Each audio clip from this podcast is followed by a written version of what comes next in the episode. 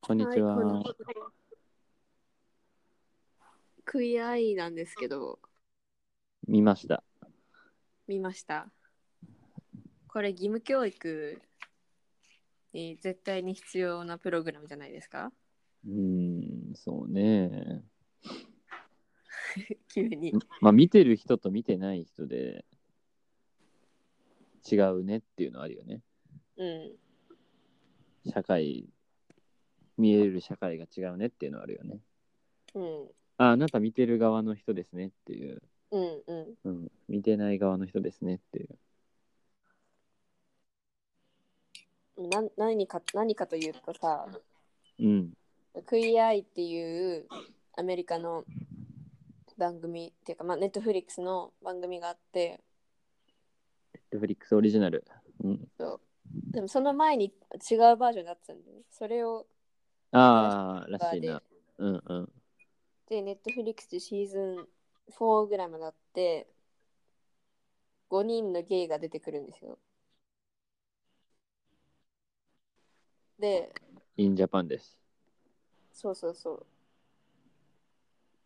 う。何何をする番組かっていうと、うん。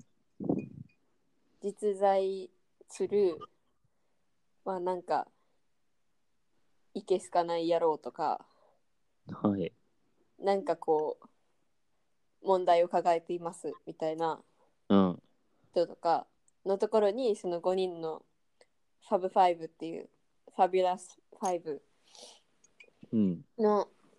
5人が行ってそれぞれの専門でファッションとかデザインとかいろんな面でその人を中から変身させるといううん。やつ。そう。こう、ダイナミック劇的ビフォーアフターやねんな。うん、でもそれが全くこう上辺だけじゃない。そう。やっぱり言われてんのは、こう、押し付けじゃないっていう。うん。そうこう納得させた上でこういう服を提案するとか、うん、そうそう。例えば服でも本当にこれ着るべきじゃなくて、うん好きな色何って聞いて、どんな服着てみたいとかね、こうんうん。これはこうこうこうだからあなたの悩みを解決できると思うとか、う。うん。そういうふうにこういろんなことを提案してもらったりお話をしたりし,、うんしてカウンセリングみたいなのもしてね。そうそうそう。で、マジでそのファブファイブがみみんないいやつ。そう。みんないいやつでおなじみなのよ。そう。なんか、愛、愛の擬人化なんていうの愛の塊愛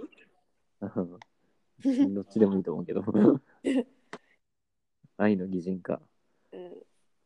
うん。なんか、凝縮、濃縮100%。うん。で、もう見て、見てるだけで、こっちの自己肯定感がぐんぐん上がる。そう最終的に泣いてしまうっていう。そう、なんかね、肯定感なのよね。もう心の底からの、うん。こう、心の底のこう、一番奥からこう、受け入れて、認めて、うん。支えてっていうので、こう、がもう大前提にあって、うん、それがこう、なんていうか、ライズアップ的なビフォーアフターではないっていううさ、ん、うん、ところがいいんですよね。なんですよ。そういう番組なんですよ。はい。まあ、で、全然わからんかったと思うけど。まあ、一旦見てというしか、うん。 1ヶ月無料体験でネットフリックス。うん。1話の1見たらいいから。うん。うん、うん。でもこっちの友達にさ、うん。 1話、一話見せる時があって、うん。あの、コメディアンの回あったじゃん。ああ、めっちゃ太ってたけど痩せた人のやつ。そうそうそう。で、なんか全然ウケないみたいな。うんうんうん。あれの話いいよね。そう、あの回を見せたら、めっちゃウケた。めっちゃウケた。てかそうのん変身前のネタでさえ、え私この人のギャグ好きなんだけどみたいな、ああ、そこから、うんうん、圧そ倒こ的からなみ自ん己ななんか肯定やん。受けてた、めちゃくちゃ肯定してくれるやん。うん、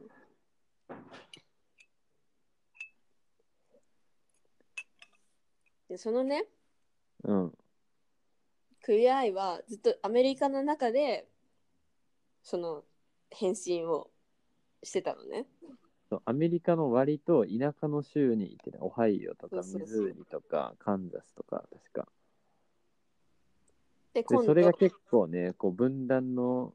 アメリカの時代的にはこう割と攻めてたんだよね、うんうん、ゲイの人となんか話したことなかったみたいないうこうはトランプ主を支持してそうなおっさんを変身させたりとか、うんうんなんかでそれこそれでそなんか黒人かつゲイで生きるのが本当にうん、あのしんどいみたいなコミュニティ、での黒人のゲイの人とかね、うんうん、そうそうそううん、でで日そういう本の意味のあったんやけど日本版ですと、でなんだっけそうそれでつい何日か前にあの公開されて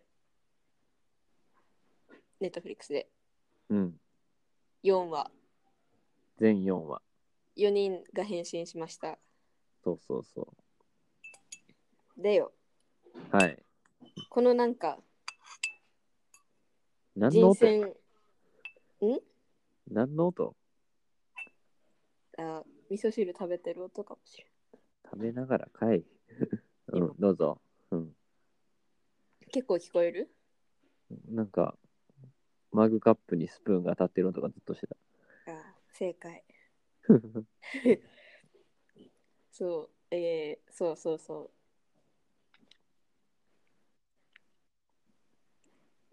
これもう全部言って言ってしまったら長くなっちゃうな何が良かったんですか何が良かったかっていうとうん。なんかネやタっぱバレりはなしでいいですかありうんネタバレもクソもないけどな。まあいいや。うん。まああらすじ的なネタバレはありにしありにしといて、 OK。えー、そうなんかその4人が選ばれた人たちがなんかもう本当現代日本または東京の典型的問題を抱えてる人みたいななんて言うんだろ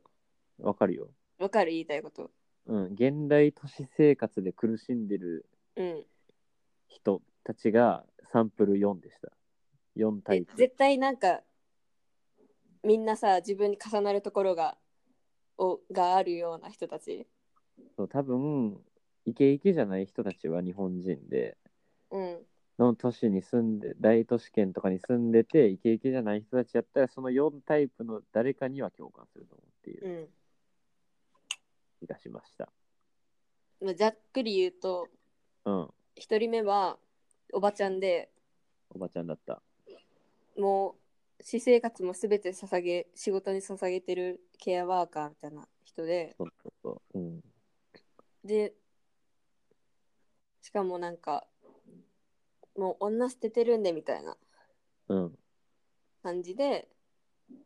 自分のことなんか一回も気にしたことないみたいなうん、おばちゃんおばちゃん。と多分245歳とか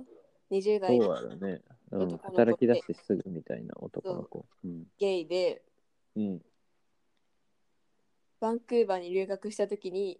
うん。こう自由を初めて知ったけど目覚めでしょ。そうそうそうでロンドンにも留学したけどやっぱ日本で住んでたらとても息苦しいうん。うん、みたいなゲイの子うん、と、えーあイラストレーターでうん、学生時代にいじめを経験しうん、なんか実家暮らしで悶々とん自分自己肯定感がめちゃくちゃ低いめちゃくちゃ低いまあでもそういう子よくいるよねっていうっていうに若い女の子のイラストレーターうんただイラストはめちゃ可愛いそとえー、あああの人だう誠よ誠さん俺の一番好きだった話 ね、ラジうオんラジオエンジニアかな、うんうん、音楽とかやってる人であのメイドカフェの人と結婚してうん、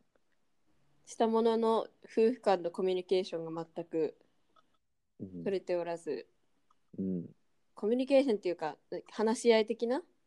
うん、結構仲がい悪いわけじゃないけどみたいなね、こもう夫婦うおとして互いは好きになってる機能していないみたいな、うんうん、で部屋はめちゃくちゃ汚いみたいなそうっていう東京っていう30代ような半ばのねうんおっちゃんの話いやもで東京にねいるのよみんなううんちゃんとこういう人たちは結構たくさんうん多分ね、うん、東京じゃなくてもいるよだからね田舎ではないねそのカンザスとかミズーリとかの感じではないなって思ったんだよねうん日本の地方とかではない気がしたまあまあまあそれはいいやそれはそんな大した問題じゃないからうん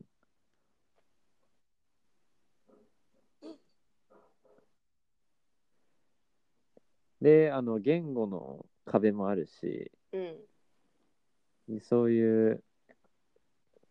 価値観とかもそのこうあるべきみたいなのがアメリカと日本でも違うから、うん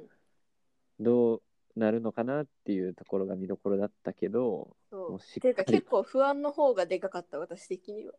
それはねそうだよね、うん彼らのテンションが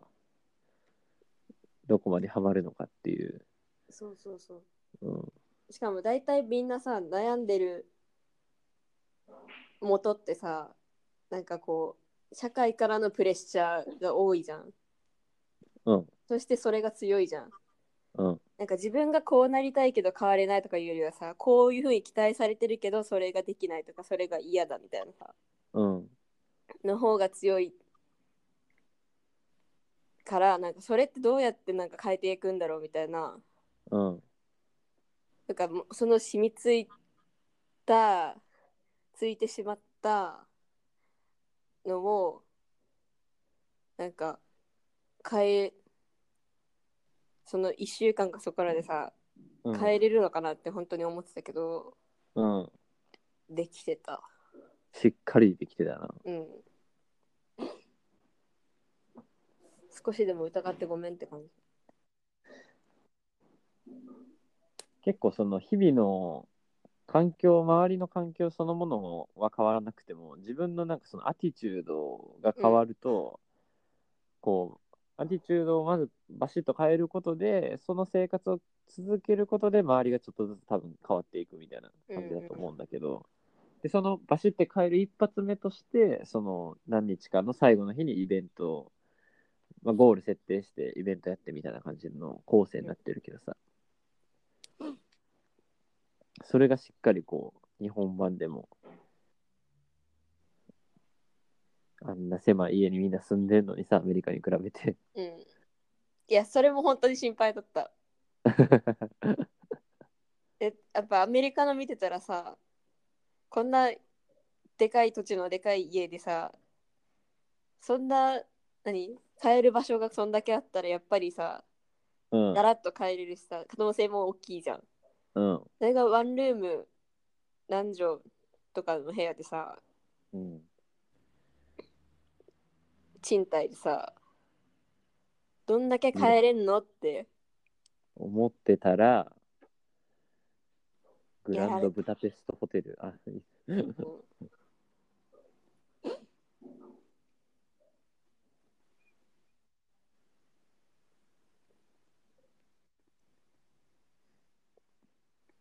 何話が一番良かったんですかそれは本当にね難しいよ。難しいし、愚問ですよ。全部いいか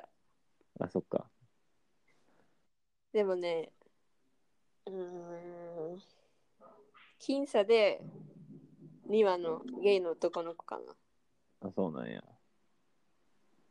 なぜかというと、うん。なんか、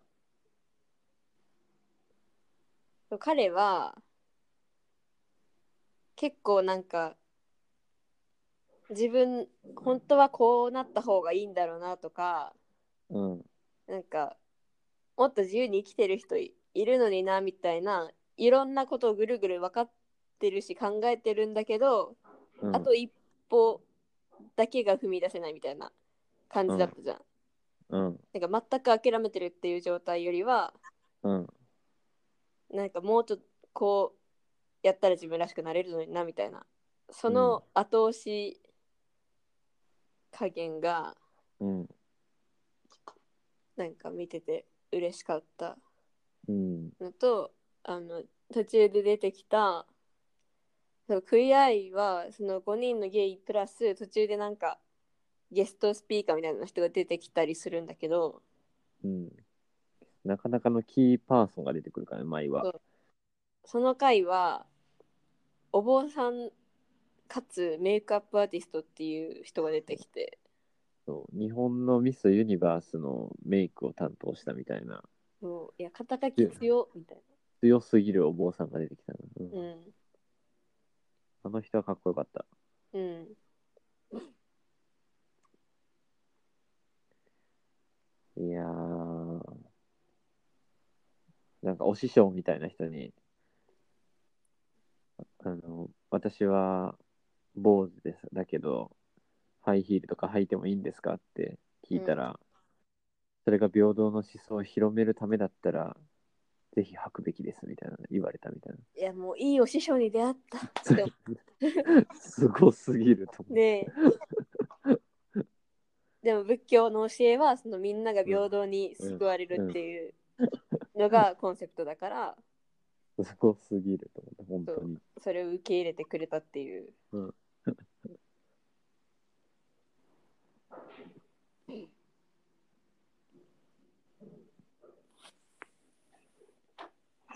うわ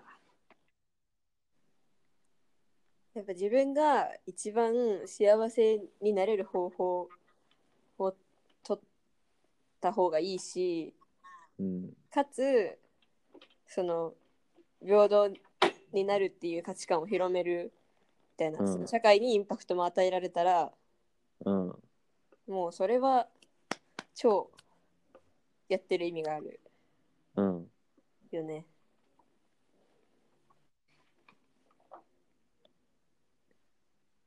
しかもなんかさはい。結構まあこれも偏見なんだけどゲイの人ってさファッションを楽しむみたいなうん。コンサバよりはもうちょっと攻めるみたいなイメージがあるじゃん。まあ、ファッション業界のゲイの人いっぱい有名やからなんやろな、多うん分。うん、うん。でもその男の子はさなんかそのうん。単に連れてかれた服屋さんでさうん。オレンジの服とかさうん。その色がパキッとしたやつとかを着てえーなんかこれ可愛いかもしれないみたいな、意外と私なんか僕着れるみたいなうん。うん。うん。なってたじゃん。うん。でなんかもうそれそれさえもトライしてなかったんだと思ったし私なんか普段から着てるでしょってぐらい似合ってた。 なんかさ、そのゲイであることは、あの、ビフォアの段階からこう、まあオープン、めっちゃオープンっていうかは、まあまあ、あの隠して暮らしてるっていう感じではなかったけど、そういう意味では、こう、完全に塞ぎ込んでるというか、まあ、その時点で、こう、一歩まず歩いてんのよね、こうんう、ゲイであることを認めて、周りにも、こう、ちゃんと、こんな主張するようなもんでもないけど、こう、うん姿勢として示してうんでもそれがこう過ごす日々の中ではこう胸を張ってないというか張れないというかさ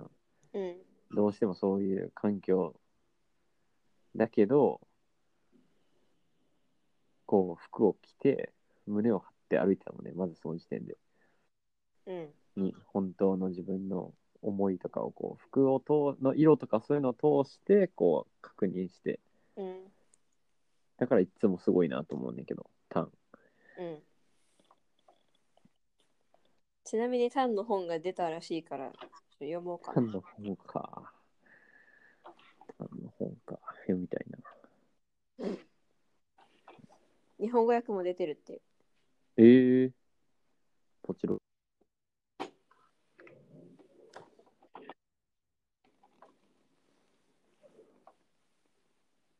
誠誠さんの回はどこが良かった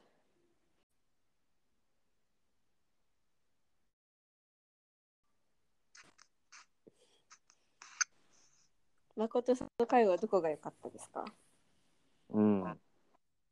まずねあの二人はあのービフォアでも結構良かったんですようんいおるやろなーっていう感じもしたしやマジそうそうんで、奥さんのことに対して、いやもうねねちゃんは僕にとってはやす、やすこさんやったっけな、うううんんうんまあ、僕にとってはすごい絶対的な存在でとかいきなり言ってたし、で、奥さんのことめっちゃ好きなんやろなってなってんのに、あのいるだけでいいって言ってたもんねで最初っからそれ言ってんのに、アプローチは奥さんからの方で知らん間に勢いのまま結婚しましたみたいな。うんうんで基本は日常はあの僕は自分のことしか考えてなくてみたいなうんですごい多趣味でこう音楽作るとか T シャツ作るとかこうクリエイトする人でさうんで多分そういうとこがさ奥さんは好きなの奥さんはそういう誠のことがそそういうとこが好きなのにうんなのにこうコミュニケーションでは全くすれ違ってるっていううん直接話さないからこれなあるやろ なってなってる絶対ある超あるなんなら、そうなんならもう、日本の高校生ぐらいからあるやろうなってな って。高校生のまんま大人になってんな、こいつらってなって。でもさ、その誠さんは、あだからそこがね、まずね、あの、あのこの属性としては分かるってなって、うんあのイケイケサラリーマンではなくて、うんこう見た目とかも髪ボサボサで、うんこう服装も全然無頓着で、うんでこうひも手感がすごい見た目からはあるんだけどめっちゃ私のお兄ちゃんかと思ったそれは知りません、 うん、ヤマンぐらい汚いしお兄ちゃんはもうあの魅力的な方やとお伺いしてますのでそうけどさその本人はさ二人もねそれぞれ魅力的なんだよね。結局ねそのそういうひも手感があるんだけど本人はさもうめちゃくちゃ生き生きさ過ごしてるのようんうん趣味に趣味と仕事に。うんうんただでもそれはもうそういう身なりを全く顧みなかったりうんすごい自分のこともこう見ないようにしてるしパートナーのこともだし部屋のこともだしっていうのでむそこが破綻してるうんけど充実してるみたいな。で私も一歩間違えればそこなのでそっち側なの同じ側やなって思ったのよ。うんこうなんかさ苦しんでる人の中にはさ男の人でね、うんこうこうシュッ見た目シュッてしててこう一定のこう評価とかも受けてこうモテ感があるけどなんだ満たされてないなん何かしら満たされてないみたいなタイプの人とその逆の人がおると思うのよこううんでそっち逆の方なのよねこうひも手感自分は全然充実してるんだけどうんみたいな、うんうんうん、だからねこうでそこを好きだなって言ってくれるパートナーの人がいるっていうのもこういいなってなったから最初からその2人はいいなっていう感じだったのよ、うんうん、まあでも部屋はダメだし、部屋に現れてるっていう感じだし、うん。コミュニケーション不足とか、セックスレスですみたいな感じなのは、もう、あのーその破綻したものが現れた状態だからさ。うんうんで、猫、いやでも、それはダメでしょみたいな。ダメというか、まあ、あの奥さんにプレゼント買ったことないですとか。うん最後にロマンチックなことしたのいつなのかとか、うんうん、奥さんお互いに話とかしてまあそれをこうねこうそういう言い方をしてそれをこうさせようとするとなんか、ね、嫌みなんかね押し付けがましく聞こえちゃうんだけどそうじゃなくて、まあ、それがね本人はねこうあかんとは思ってんだよね、うんうん、そういう状態がうん本当に今でも好きでいてくれるのかわからないみたいなうんご主人さんの方が、誠の方が言ってるみたいな。もう何を言ってんだっていう感じなんだけど、うんしょっぱなから見てると。うんでもそういうことになってんのがもうダメっていう。で、その時にこう、ファブファイブがいろいろ質問したりとかうんすると、結構、厳しいこともストレートに聞くけど、彼らは。うんでそれにこううってなったりとかこうする人が多いんだけどうん誠は結構最初の方からあの言葉が詰まりながらもすごい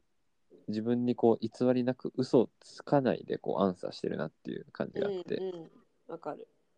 まあ、そういう状態は今良くないとは自分では思ってますとかうんあの服を選んだりすする時もこっちよりもここれ着てない方が自分らしさが出てる感じがしますとかうんうんこうビフォアの段階の状態だとみんなこう嘘ついたりとかまあ偽り言うっていうか自分の心に嘘をついたりとかししてるうんうんこと言ったりするゲストが多いけどそりゃそうやなって思うんだけどこの人最初っからもうめちゃくちゃ言語能力高いし自分に正直なええやつやんってなってただ変わる機会がなかっただけやなって感じそうで変わる機会はもう完璧に奥さんと話すけどそれだけだったからうんもうなんか結局あのージョナサンがヨガするんだけどいやもうそれで一発でこうこう氷が溶けるかのようなねあのシーンうね、んもうめちゃくちゃ良かったわもうなんかはあってなっただからその今回は4人の中ではみんな良かったんだけど一番こっちが自分がこう分かるってなったのが、うんまあ、属性的にもうこうあの人だったっていううんうん今回はね、うん、よかったそんでさロマンチックなところでさ行こうってなってさあのチームラボボーダレス行くところが東京ってなったネタバレして思ってるやんいやいやいや、まあ、どうでもいいね、そんなまのあ。そこは本質じゃないからね本質じゃないから。しかもなんか最初もさ一緒に美術館行こうみたいな感じでデート始まったって言ったじゃんそなのになんかう。うん超しばらくぶりだねみたいな行けや。行けや我々ができるのは、い 我々が言うのは行けや。うんなるんだけど、ハブハイはそこをちゃんとほぐして。そうそうそうそう偉い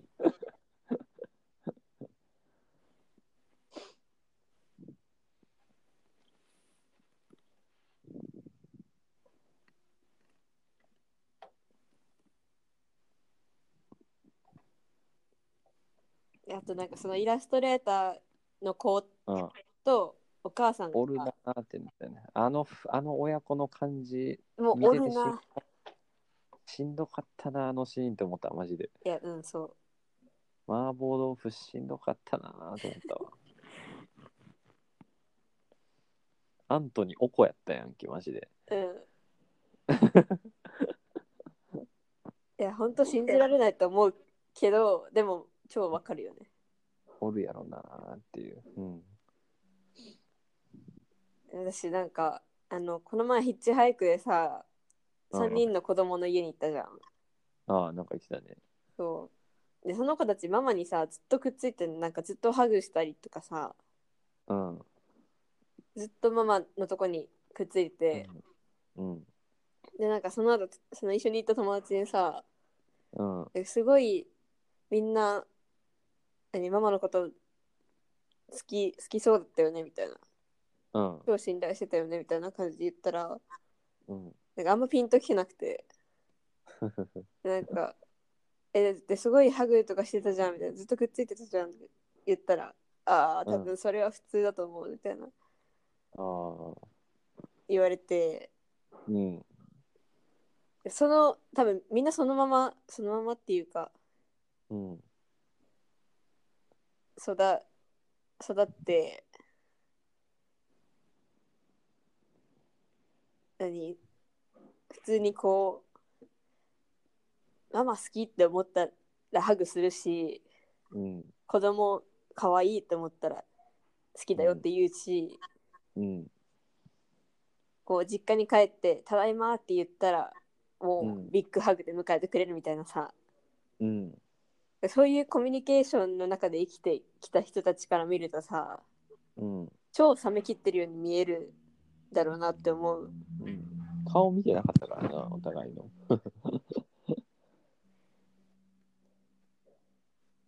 でも私で考えてみてもさうん。えそのいなやんか、まあでもよよくあるよで感じだろうね、あれは。うん、実家暮らしだって。うん。好き好きとかまあ変だけどうん。そういうのって言わないじゃゃんん。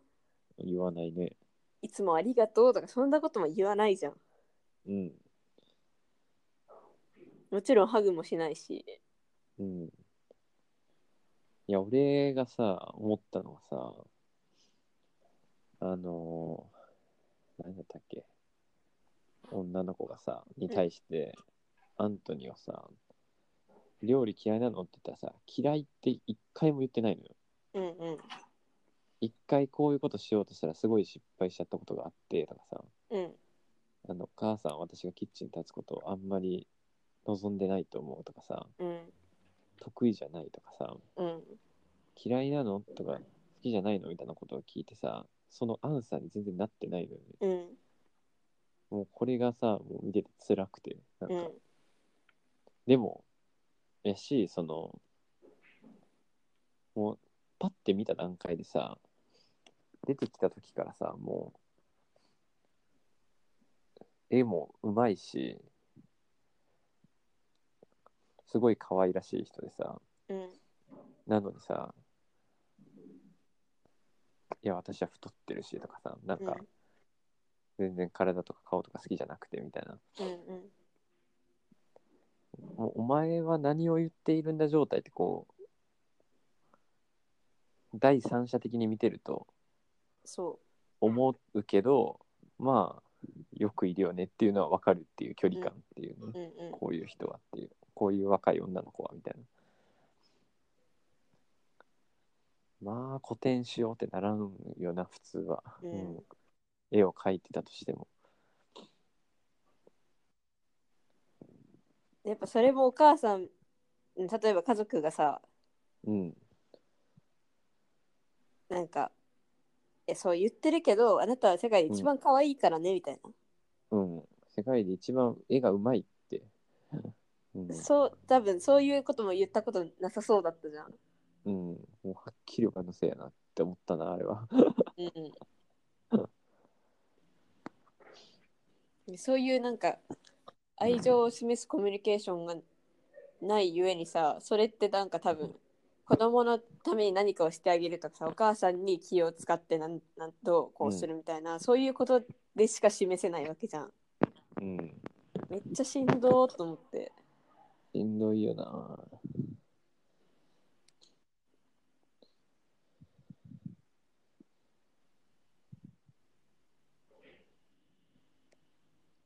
第2回、第2話ではその坊主の人が出てきて、第3話のその回では、ナオミが出てくるんですけど、うんもうバッチリ。うんもうなんか、その時は、えー女の人としていう同じ属性で、こう、太ってるってことをこう揶揄されてるみたいな感じの、うん揶揄はされたいんだけど、ゲストの人は、かえちゃん。うん。でも分多分いじめられた時には言われ時てはさ、うん。っていうので、こう、ぴったりの、今回のゲストだっていう感じで出てきたけど、渡辺直美。もう、やつの振る舞い、言葉、見てると、今回の4人、誰に対しても、こう、バシッバ、もう、こう、適切な、こう、うん立場がこう取れとかく助言とかを取れそうやな、この人って思ってマジでこうジャパン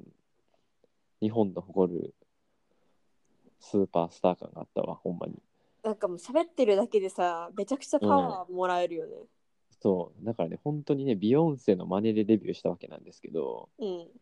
もうねなってんのよね自分の道でしっかりうんうん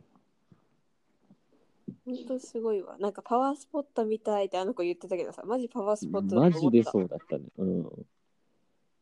いて言葉をかけるだけでみんながこうさ、うん内側からさ湧いてくるみたいな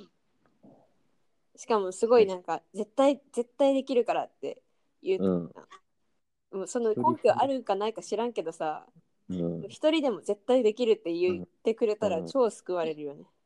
うん。本当にね、一人ファブファイブになってる、日本で、やつは。あの人は。ちなみにうん。あのキングコングの梶原が YouTuber になったじゃんああ、カジサックカジね。サックカジサックのチャンネルに渡辺直美が出てるんだけど、ああ。出てる回があってうん。でそのなんか芸人になって今ニューヨーク行ってみたいな話を全部してて、うん。なんかもうめっちゃ渡辺直美のこと好きになったからみんな見てみて。いやもともと好きだったけど、うん。なんかこの人本当になんかね根っからいい人っていうか、うん。根っからいい人感あるよな。うん、誰の悪口も言わないしうん。なんかさ、折れないし喋喋るとさ、上品なのよね。なんかそうそうそうそう、で、優しいのよね。なんか。うん、だけど、パフォーマンスとかアティチュードはすげえパワフルで。そうん。う見習いたいそういう人になりたいとそうそうそう強く思うね、あれはいい回だったうん。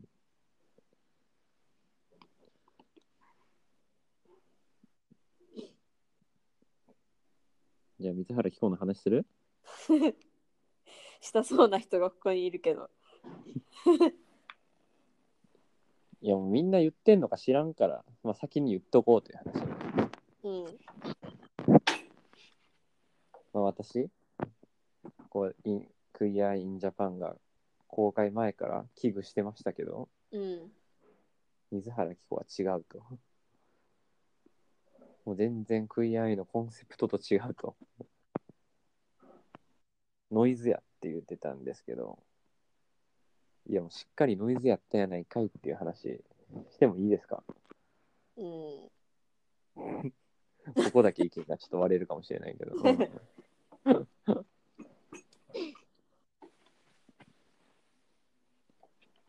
でまずね、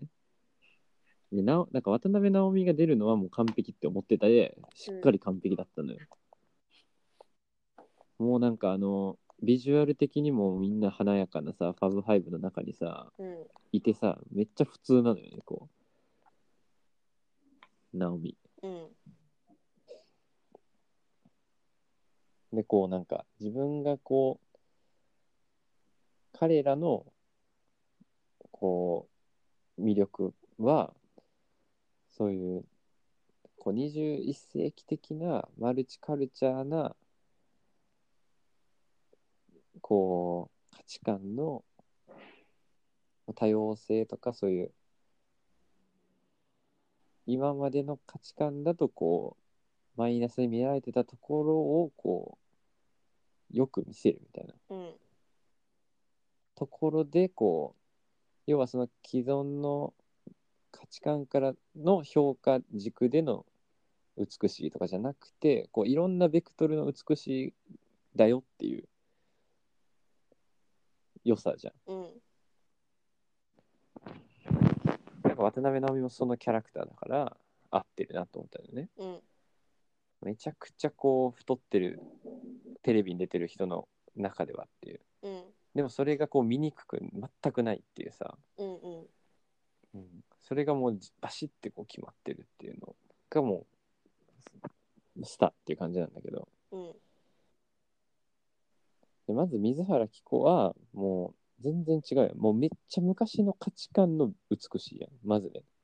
骨格がねうんうんでしかもあの人が受けてんのはその西洋的な昔の価値観での美しいの上でかつ西洋の人たちが求めるこうオリエンタルというかまあ東アジアっぽい魅力もあるからめちゃくちゃ世界で受けてるわけじゃん。うんでしかもそのみそれがその東アジアの例えばこのハイブランドとかの広告塔で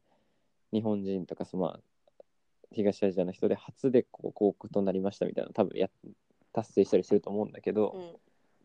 だから新しいみたいなんじゃなくて いやもう彼らの昔の価値観で評価される人やんってめっちゃ思ってたんだけどなんか何も単にすごい綺麗なモデルだなとはめっちゃ思前もずそれは思ってたけどそれは別に何も新しくない。でもキコちゃんはキコちゃんでうんなんか前プレイボーイの雑誌に出た時に、ううんち全然胸も尻もねえやんみたいなめちゃくちゃ言われてたりとかうんもちろんアジア人だし背も小さいしうんみたいな、うん、モデルらしくはないのいやにモデルらしいよめっちゃ有名ななのすごいなと思うんですモデル体型ではないやんめちゃくちゃモデル体型じゃないえー、超ペラペラだよペラペラの美を表表現した人なわけなあの人はじゃあえー、だと思ってたあなる一ほどね般的に受けるのはあの、こうちゃんと凹凸があってみたいなああ、ガリガリの美なんだ。そうもう体質的にそうなんだと思うけど、うん。どんな服着ても似合うし、うん、ああの小さく見えないしっていうのがすごいと思って、あー、なるほど。そう、そういうことだ。実際そうなんかもしれんけど、うん、全然イメージ違ったわ。うん。わかんない。いや要はさ、新しい価値観をさ、じゃないと思う。単に新しいスタイルかもしれないけど、それを求め、それが、その、例えば、こう、モデルの業界で求められてるまんまのものやろうと思って、単に。なんかそういうのが上手い人だと思ってた。だからさなんか、もう前、あのーあの、キム・カーダシャンの下着のさ、ブランドの話でさ、うんあの、着物っていう名前をつけてさ、炎上してたじゃん。あの、うんまあ別にそれで文化の東洋っていうさ、あの、カルチュラルアプロプリエーションみたいな話があって、うんうんで、俺は文化の東洋っていう概念が意味がわからんっていう話をさ、多分そうんその回でしたんだけど、うん例えばその白人の人が浴衣を着たら今はそれでもう文化の東洋で炎上するみたいなさうんそれはあとはその何白人の人がコーンローみたいなその黒人の人の髪型を真似したらそれもなんか文化の東洋みたいな、うんそれはあんたらというかまあはアメリカとかヨーロッパとかで白人の人が黒人の人のかっこいい文化をさん使って儲けてたからなよなっていうのはっていう文脈があるからうんわかるんだけど、わかるから日本のはるか遠くで京都市長がキム・カーダシャンにやめろっていうのは別に何もわからんっていう話だったのよ文脈的うに。っんうんていうのあったんだけど、まあ、なんでこんな話をしたかっていうと文化の東洋のね、意味がね、あの、水原希子を見てね、分かったのよね、なんとなく。このイラッとくる感じと思って。あのー、2丁目のさ、新宿のバーに行ったじゃん、2話で。うんで、なんかその時に、あのーあの人がさ、結構その、バーのお姉さんみたいな格好しの真似してなかった、なんか、あーぽいファッションをしてた気がするんだよ、なんか。うんうんで、あんなさ、その、女装する、えーして、そのしパブみたいなところで、パフォーマンスをしてる人たちの、は、なんかその、要はさ、世間的にはさ、もっと本当の、本当のっていうか、まあ、若い女の人とかが、綺麗なクラブとかで貸してる格好を真似したか始まってるしだからそういう、えーファニーな見られ方をしてたところもあったけどでもそれも洗練されてどこう独自の文化としてそういうファッションになってるじゃんミッツマングローブ的なうんわかるわかるかなでそれをそれをさめちゃくちゃスタイルが良くてさめちゃくちゃ綺麗なさ女の人がさその格好とか文化をさこう真似してさ着るってさめっちゃそのゲイの人からしたら腹立つやろなって思った勝手に俺はゲイじゃないのにので働く人じゃないのにっていうその場でそういうとこでうんで、これが文化の東洋やんと思った。あんたみたいに何着てもバシッて決まる人が、そ、それ真似すんのって、ね、きついな、これと思って。ああなるほどうん。っていうのをいらんとこで思ってしまいまして、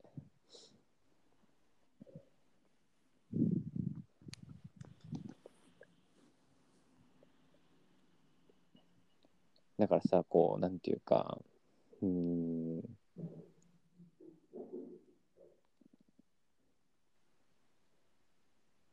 メイクアップとか、そういうグルーミングをさ、ジョナさんがやることにすごい意味があると思うのよね。うんなんかあのー超美な、美形、まあ、男の人にしろ、女の人にしろ、超美形で、そう、もう自分も。で、えーかつ、こう、ハイブランドとかで、そういうメイクアップとか、その、例えばコレクションとかでやってますみたいな人がそのポジションにいても、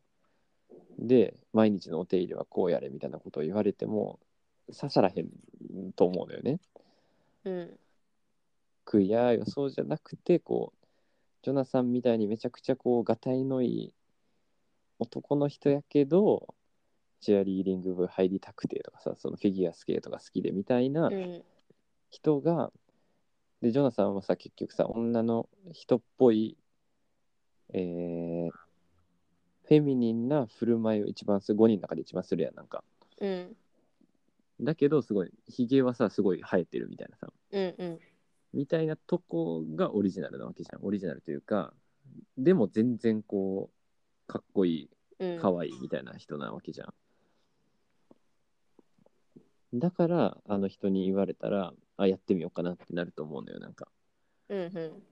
気を使ってこうであの人が受け入れてくれるからみたいなめちゃくちゃこうただの元々の価値観のイケメンとか美女とかに「いやお前もかっこいい」とか「あなたも可愛いよ」とか言われてもさそれはさ金持ちがさあのお金が全てじゃないよって言ってるのと一緒だと思うんだよねうん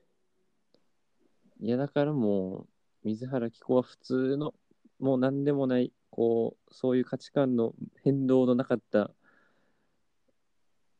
ビジュアル勝負の世界でか勝てる人やんってなって思ってました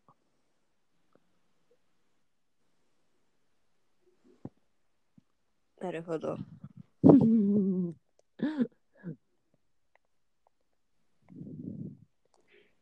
だからあの人がさあのその1話でもさカラムがさいやすごい表現だよねとか言って女を捨てるっていう言葉が日本にはあるのみたいなさ表現がみたいな。ってうん言った時にそれでいや日本ではこうこうこうでみたいなことを説明するポジションだったわけじゃんうん水原希子が。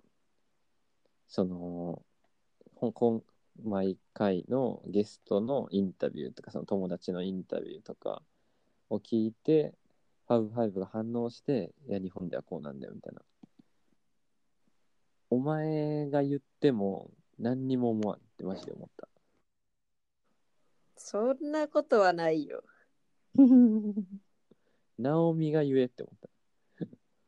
やでもどんな人でも絶対学校で言われてるもん女捨ててるねってあ、そう。うん。それはマジでそうわかりまし女捨てるか女子力を磨くかその二択しかないみたいな世界だからた。うん。それをなぜなぜか知らんけど勝手にジャッジされてしまうっていううん。は黙っとけっていうのは多分全員知ってるから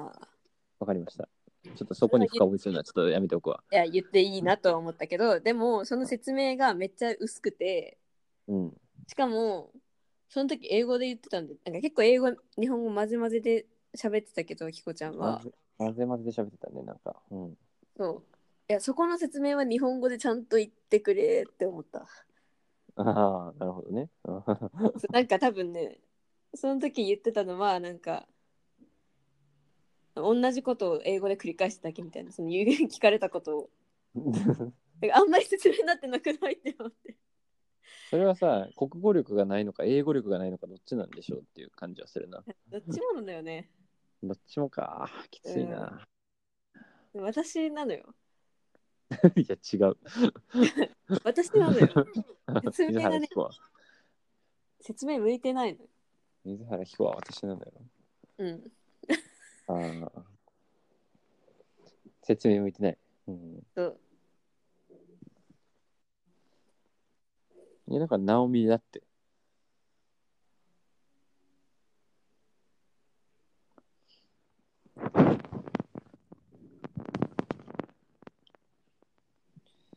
ちょっとだけにしとこう悪口はって思ったのに、一番喋ってもらったのはやっぱり。うん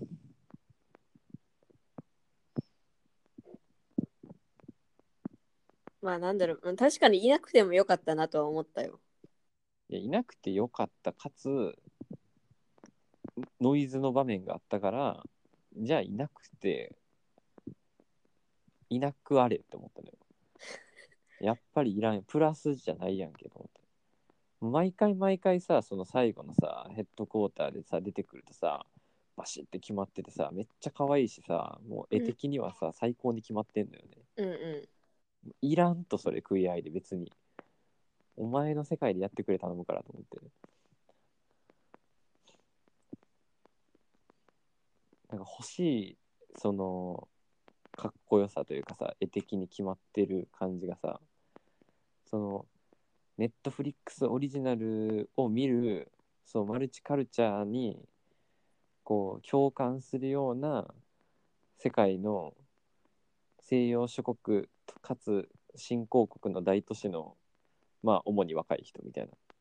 な、んうんネットフリックスユーザーの人たちがいるとするじゃん。うんうでその非東アジア圏みたいないまあヨーロッパ圏みたいな西洋ウエスタン圏みたいな人たちに受けるかっこよさを出してるだけなのよ正直。んうんうん。ちでも日本でょっとチャイニーズっぽかったしななんかもうなんならそれはそうかあそれは嘘です。 うん。うん分かんなかったけどそういうビジュアルの良さ別にいらんのよ食い合いでって思って。まあでも日本でさそのうん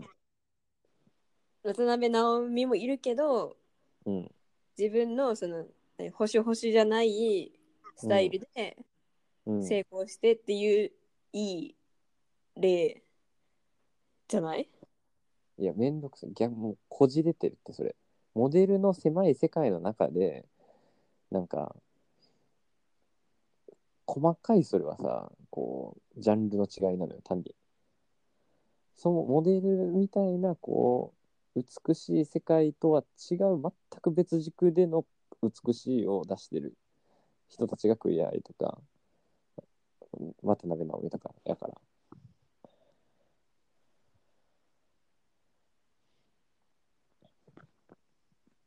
大丈夫です。なら大丈夫です。ケミオとナオミでよかったんだって。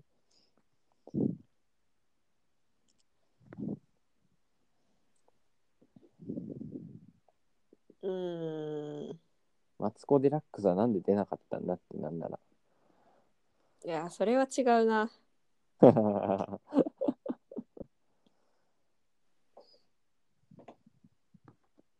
ああいうマツ人コ・が出デてラこックスもうん。だいぶエンパワーメントされるけど、うん。結構、あの、ルッキズムとかうん。女性蔑視が強いので、ファブファイブには弾かれそなるほど。おっさんやもんな、あの人。う。うん。喋ると。うん。そう。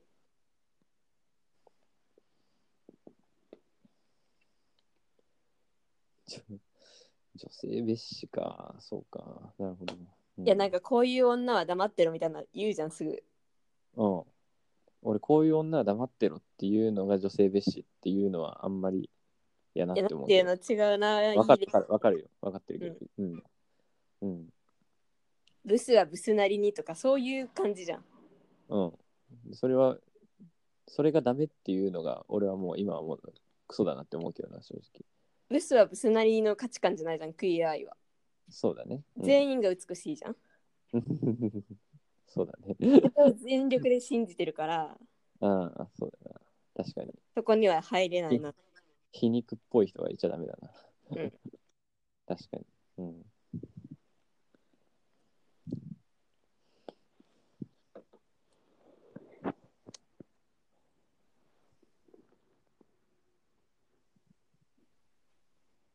まあ、それか、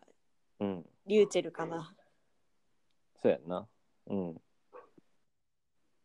リューチェルはもう分かりやすいエンパワーメント。うん。うん。人に何と言われようと。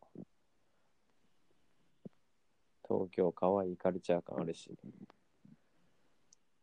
リューチェル、本当にクイアアイでさ、うん。なんか、いつも、もう最近特にストーリーで、うん、え、なんか僕今日可愛くないみたいな、こんな可愛くてうん大丈夫かなっていううん。のをよくあげてる。ああ、やっぱ一人食い合い、ファブファイブなんだ。世界各地に点々といると言われている一人ファブファイブうのん。一人。仕事終わりにめっちゃ可愛いんだけど、いいね。でわかるって思う。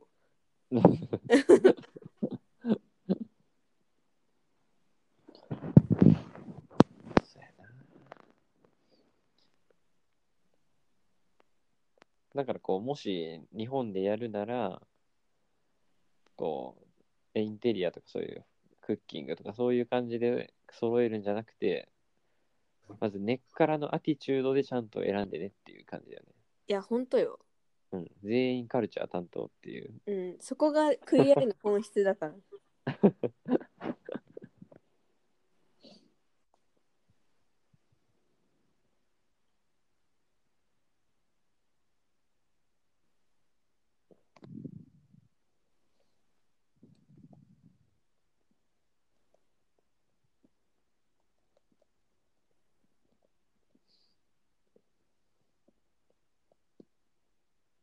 でで、あのヘまッだド言いコたいーターどこなのあ、ヘッドクォーター、完璧なヘッドコータ本部。ー。あの、一番最後のさ、毎回の毎シーズンで、うんじゃあその、彼のその後見てみようみたいになって、みんなでっかいソファに集まって、うん、アントニーが料理作って、ワンちゃんもいて、うん、ワンちゃんね、亡くなっちゃったんだっけ。うん、うん。名前忘れちゃった。うん。みたいなシーンがいいやん。まず絵的に。でっかいソファーにさ、でっかい男たちがさ、こう5人集まってさ、おーとか言ったりさ、もうなんか、みんな目をキラキラさせたりさ、一喜一憂してるあのシーンがいいわけじゃん。うん、うん。あれをさ、あの和和風建築、平屋ので、しっかりかっこよく仕上げてて、すすげえなって思った。うん。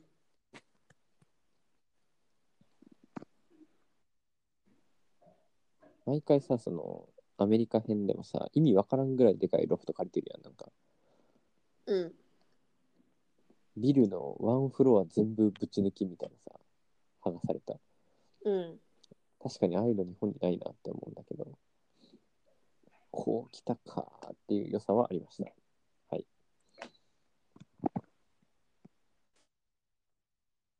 確かに。あのー、ことのアカウントシェアしてたじゃん。うんうで、あの人の音楽アップされててさ、作った曲、ん。うん。めっちゃ良かった。あ、本当。あ、聞ないんてなかいもう、あれをさ、あのツイートを見ただけでさ、まうんことーってなった。なったね。 うん再始動してるやんって。うんそうそうそう。しかも奥さんが歌ってるっていう。あー、no. Thank you. Thank you.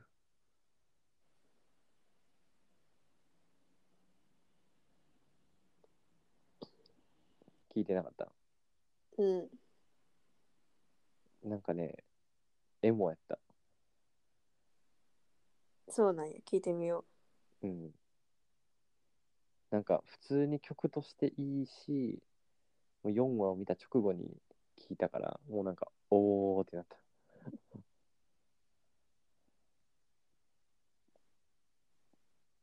てかやっぱ賃貸やったらなんなの上にベッドが必要なのう。うん。結局。その辺もみんな見てください、ちゃんと。うん。あの狭い日本の住空間で、タイニーハウスで何ができるのか、アントニー、ボビーが。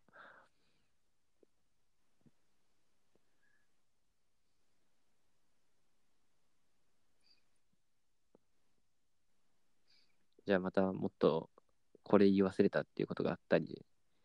もうネタバレ全く気にせんでええやろっていう時に話したいことがあったらまた言ってください。オッケー。ありがとうございました。ありがとうございました。チャオー。じゃあもう。